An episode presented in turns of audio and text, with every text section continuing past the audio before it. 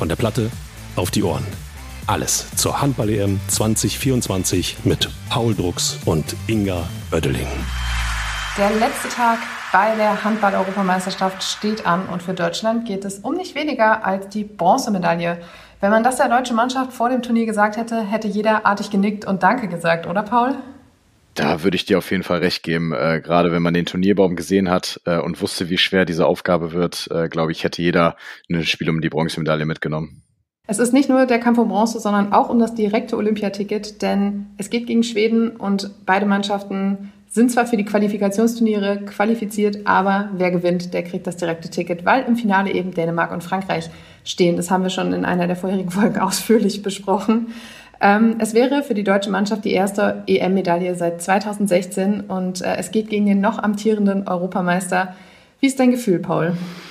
Eigentlich gut. Ähm, ich glaube, beide Mannschaften haben im, Halbfinale wirklich sehr, sehr viele Körner li liegen lassen, haben alles gegeben in diesem Spiel. Von daher glaube ich, dass die Substanz relativ ähnlich ist. Ähm, ich finde, äh, die Schweden haben jetzt auch nicht den überragendsten Handball gespielt, sondern haben auch viel äh, über, über Kampf, über mannschaftliche Geschlossenheit, viel über die Abwehr geschafft. Ähm, da sind wir, glaube ich, ähnlich aufgetreten. Also auch wenn wir unser Spiel gegen Dänemark nochmal betrachten, muss man sagen, war das eine sehr, sehr, sehr, sehr gute Abwehrleistung zusammen mit den Teutern.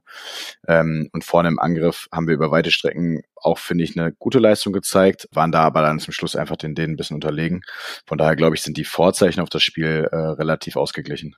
Es ist auch so ein bisschen das Duell der Enttäuschten, denn man geht eben nicht mit diesem Flow, mit diesem Hype in dieses Spiel, der den Finaleinzug, ähm, ja, der mit dem Finaleinzug einherging, sondern man hat eben das Finale verpasst und kriegt jetzt dieses kleine Trostpflaster, wie es ganz oft genannt wird. Ähm, man hat jetzt am Samstag schon gesehen, dass es auch manchem Spieler ein bisschen schwerfällt, sich da jetzt drauf einzulassen. Juri Knorr hat enorm gehadert mit seiner Leistung gegen ähm, die Dänen, hat äh, so ein kleines mentales Tief und da habe ich mich gefragt, wie schwer es ist, jetzt tatsächlich diese ja, doch etwas äh, größere Enttäuschung in Leistung umzumünzen, wie man jetzt noch Motivation und auch Zuversicht aufbringen kann.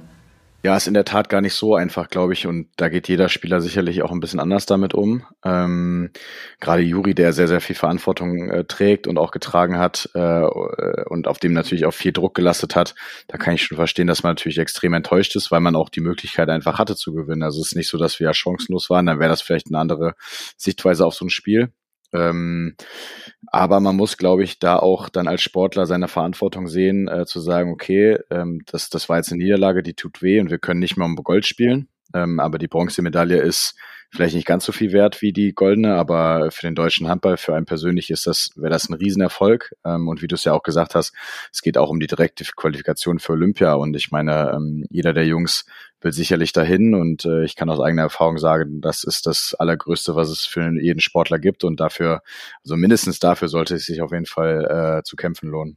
Du warst schon bei zwei Spielen um Platz drei dabei. Ähm, zuletzt bei der Handball-Weltmeisterschaft 2019. Da habt ihr lange im eigenen Land gespielt. Dann ging es für die Finalrunde nach Dänemark. Da reicht es gegen Frankreich dann nicht für Bronze. Es wurde Platz vier. Aber bei den Olympischen Spielen 2016 in Rio, da durftet ihr um Bronze spielen und habt es auch gewonnen. Äh, du hattest die Medaille dann mit im Gepäck zurück nach Deutschland. Ähm, hast du eine bestimmte Herangehensweise an solche Spiele, dass du sagst, okay, ich hake jetzt dieses Halbfinale schnell ab und volle Pulle auf Bronze oder ähm, irgendeinen anderen kleinen Kniff, den du dir immer versucht hast vorzugeben? Ja, ich glaube, das ist, ich habe das, glaube ich, am Anfang mal gesagt. Das Wichtige ist, dass man ähm, so ein Spiel mit ins Bett nimmt vielleicht, äh, aber wenn man aufsteht, äh, dass man versucht, dann das Positive daraus zu ziehen und auch, auch weiterzublicken, weil man kann das eh nicht mehr ändern, das Ergebnis, ähm, aber man hat eine riesen Chance vor sich. Äh, und wie ich gesagt habe, so eine Bronzemedaille, das wäre ein Riesenerfolg. Und das ist nicht ganz einfach, aber ich glaube, da wird jeder, jeder Spieler und auch, auch selbst wenn Juri jetzt äh, noch ein bisschen gehadert hat und, und äh, da ein bisschen schlecht drauf war, wird er sich sicherlich auch sagen, äh, was man da noch erreichen kann. Das äh, wäre wirklich äh, wahnsinnig gut. Es ist jetzt nochmal so ein letzter Kraftakt. Man muss jetzt wirklich nochmal alle Körner zusammenkratzen, die man irgendwo finden kann. Äh, Andi Wolf hat auch schon gesagt, dass die Tanks wahrscheinlich ziemlich leer sind. Aber da geht es in Deutschland natürlich auch nicht anders als in Schweden. Die haben ebenso viel gespielt und auch kräfteraubende Partien dabei gehabt. Ähm, bei den Deutschen gibt es noch ein paar personelle Fragezeichen. Ähm, die Rückkehr von Kai Heffner ist offen. Man weiß nicht, ob er noch wieder zur Mannschaft stößt. Äh, Martin Hanne ist krank, war wohl schon gegen Dänemark leicht angeschlagen. Ähm, ihm ging es jetzt nicht wirklich besser nach dem Spiel, was man vielleicht auch verstehen kann. Ähm, Lukas Mertens ist ebenfalls angeschlagen. Bei Timo Kasting ist die Hoffnung auf Besserung da. Er könnte eventuell wieder mitmachen. Aber das ist natürlich für so ein Spiel, wo du dann doch nochmal alle Kräfte brauchst, auch nicht die beste Voraussetzung, oder? Nee, in der Tat. Ich weiß jetzt nicht genau, wie es bei den Schweden aussieht. Ähm, da, äh, die haben sicherlich auch einige Körner liegen lassen äh, und, und sind angeschlagen. Aber nichtsdestotrotz, gerade glaube ich, in so einem Spiel um Platz drei nach so einem langen Turnier äh, sind nicht immer nur die ersten sieben gefragt, äh, sondern vor allem die Spieler, die vielleicht in dem Turnier noch nicht so die ganz große Rolle hatten, die, die noch nicht so viele Minuten auf, auf der Platte hatten. Ähm, Gerade die Spieler können da entscheidend sein. Und wenn ich da zum Beispiel an, an Philipp Weber denke, kann das für mich ein Spieler sein, der, der so ein Spiel um Platz drei auch entscheiden kann.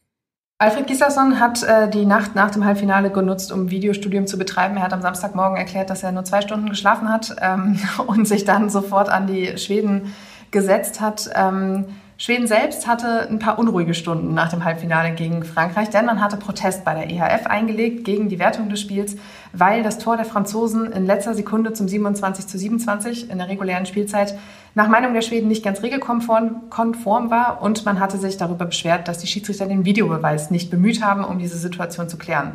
Ähm, die ERF hat das alles geprüft und hat am Samstag dann gesagt, nee, nee, alles okay, die Schiedsrichter dürfen das in ihrem Ermessen äh, einsetzen, wie sie wollen und äh, sie haben das da nicht für notwendig befunden, deshalb Protest abgelehnt, Schweden ins kleine Finale.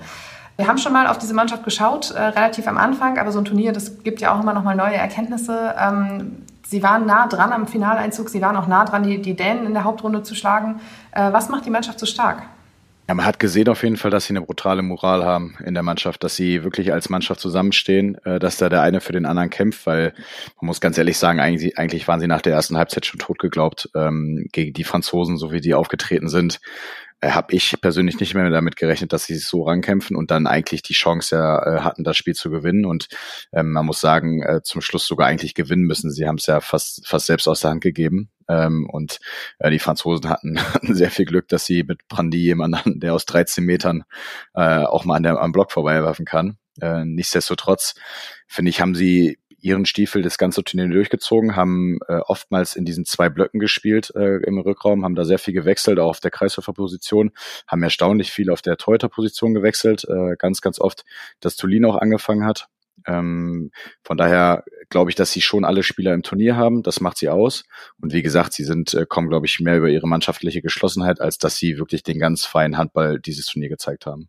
Wir haben mit Blick auf das Halbfinale über ein paar Spieler gesprochen, auf die es ähm, zu achten gilt. Deshalb waren unsere Hörer zumindest schon auf Emil Nielsen vorbereitet, der ja dann auch äh, deutlich gute Leistungen gezeigt hat.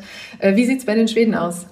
Ja, sie haben da jemanden, äh, ich glaube mit Tolin jemanden, der ähm, gut ist, der, der auch mal äh, ein paar Bälle halten kann, aber äh, sicherlich mit, mit Palika jemanden, ähm, der einer der ganz, ganz großen Teuter ist und äh, der so ein Spiel auch an sich reißen kann, ähnlich wie es Nielsen ist, ähnlich wie es auch bei uns ein Andy Wolf ist, der die Gegner wirklich zur Verzweiflung bringen kann und äh, ja mit sehr, sehr spektakulären Paraden auch oft äh, seine Mitspieler mitreißt und äh, gerade im Spiel gegen, gegen Frankreich hat man es auch gesehen, ähm, wirklich zur Höchstform aufgelaufen ist und äh, damit seinen Aktionen seine Mitspieler, glaube ich, nochmal extra motiviert hat.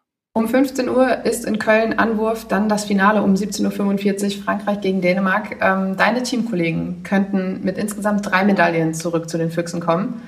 Und zwar, wenn Dänemark Europameister wird. Der Ausgang des kleinen Finals ist egal, denn es gibt auf jeden Fall eine Füchse-Medaille, entweder für Nils Lichtlein oder für Max Dari. Ähm, ich erspare dir jetzt die Einschätzung, wem du es mehr gönnst. Aber ähm, wir können natürlich trotzdem noch mal einen Blick auf Frankreich-Dänemark werfen. Es ist das äh, WM-Finale des vergangenen Jahres. Äh, wen siehst du ganz vorne? Äh, ich glaube schon, dass die äh, Dänen die bessere Handballmannschaft sind. Ich glaube, die Franzosen haben wirklich super gute Einzelspieler, ähm, haben aber gerade im Spiel gegen Schweden gezeigt, dass sie verwundbar sind. Ähm, dass bei ihnen natürlich der Grad zwischen ähm, Selbstbewusstsein und vielleicht auch ein bisschen Überheblichkeit sehr, sehr schmal ist. Äh, wenn sie es schaffen, wirklich an diesem optimalen Selbstbewusstsein-Level zu spielen, dann muss man sagen, sind sie auch schwer zu schlagen, aber bei ihnen kann das auch relativ schnell mal umschlagen. Und ich sehe den, äh, den großen Vorteil der Dänen äh, auf der Torhüter-Position im Gegensatz zu den Franzosen. Dann lass uns jetzt noch einmal kurz über die Medaillenverteilung sprechen, wie sie am Ende aussieht. Ich habe äh, vernommen, Dänemark Gold, Frankreich Silber. Und die Bronzemedaille geht Deutschland, nach? Deutschland Bronze äh, und, die, und die Schweden, glaube ich, äh, der vierte Platz. Auch wenn ich es Max Dari gönnen würde, aber äh, ebenso natürlich Nils und äh, natürlich schlägt mein Herz für Deutschland. Alles andere wäre auch ein bisschen merkwürdig. Paul, ich danke dir. Wir hören uns dann morgen zum letzten Mal in unserem Podcast von der Platte auf die Ohren, ähm, direkt nach dem Finale. Und äh, bis dahin dir vielen Dank. Sehr, sehr gerne. Euch da draußen, vielen Dank fürs Zuhören und wir hören uns morgen noch einmal. Von der Platte auf die Ohren. Alles zur Handball-EM 2024 mit Paul Drucks und Inga Oeddeling.